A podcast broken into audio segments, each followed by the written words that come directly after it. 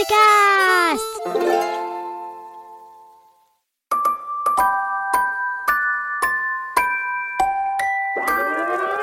Française, Français, Mes chers compatriotes, Politique Kids Je serai le président de tous les Français. Mon devoir de président de la République, Bon, moi j'en ai un peu marre de l'élection présidentielle. À la radio, on parle que de ça.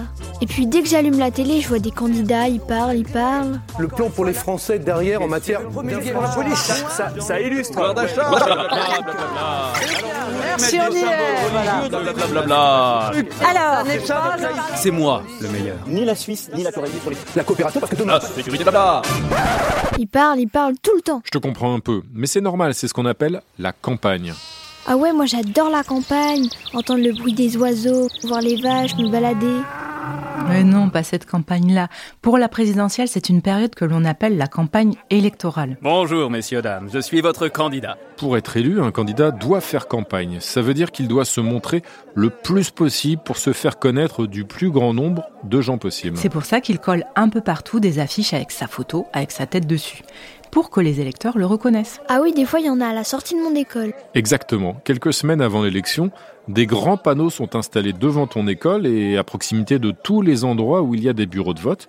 Ce sont des panneaux électoraux réservés à l'affichage officiel parce qu'on n'a pas le droit de coller des affiches partout, sinon ce serait très sale. hein. Et puis pour faire campagne, le candidat voyage dans toute la France.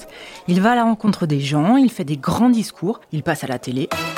Et il explique aux électeurs ce qu'il fera s'il gagne l'élection. Bonjour, messieurs, dames, je suis votre candidat. Le candidat des vrais gens. Allez, allez, votez pour moi.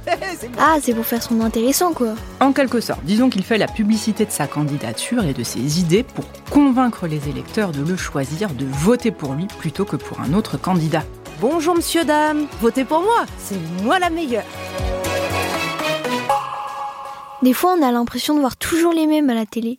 Pourtant, pour que tous les candidats puissent passer à la télévision, il y a des règles.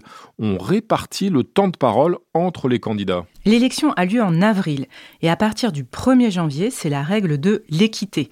Les chaînes de télé et de radio doivent répartir à peu près équitablement le temps de parole entre les candidats selon leur poids politique, c'est-à-dire le nombre de voix qu'ils ont obtenues aux élections précédentes, leur nombre de députés, leur score dans les sondages. Et pour les deux dernières semaines avant l'élection, c'est carrément la règle de l'égalité absolue. Tous les candidats ont droit exactement au même temps de parole à la télé et à la radio à la minute près. Oula, ça doit pas être facile à mesurer tout ça.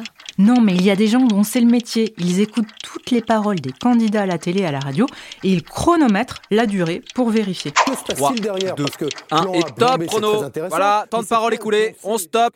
On arrête de parler. Voilà, chut, c'est bien.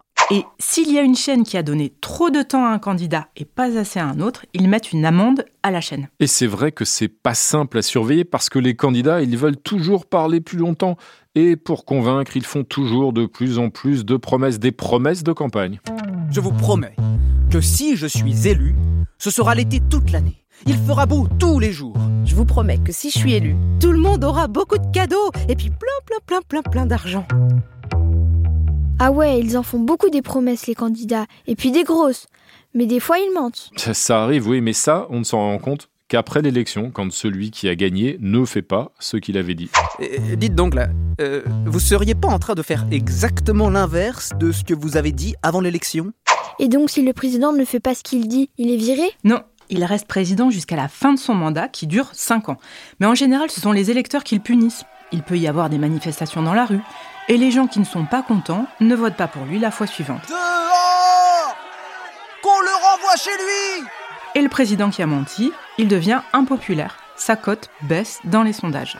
Ah oui, les sondages Mais du coup, comme ils donnent toujours les résultats, ça sert à quoi de voter Non, non, non, un sondage ne donne pas le résultat. C'est une étude qui essaye de dire ce que pensent les Français à un moment donné, mais ce n'est pas un pronostic. C'est juste un indicateur.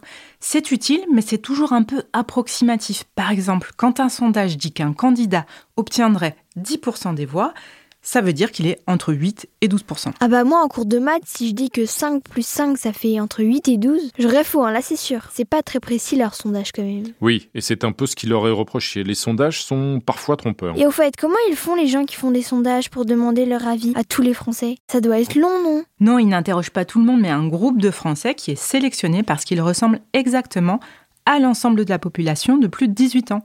C'est un échantillon, 1000 ou 2000 personnes, parfois un petit peu plus. C'est pour ça que c'est toujours important de donner ton avis et donc de voter. Parce que personne ne le fera à ta place. Et que ton avis, il compte comme celui de ton copain ou de ta copine, ni plus ni moins. D'accord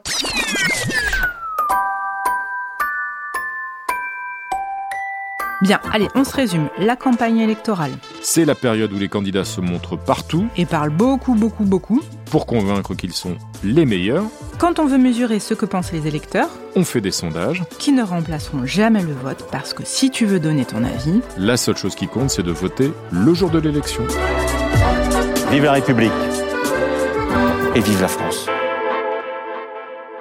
Un podcast original, Billy de Cast.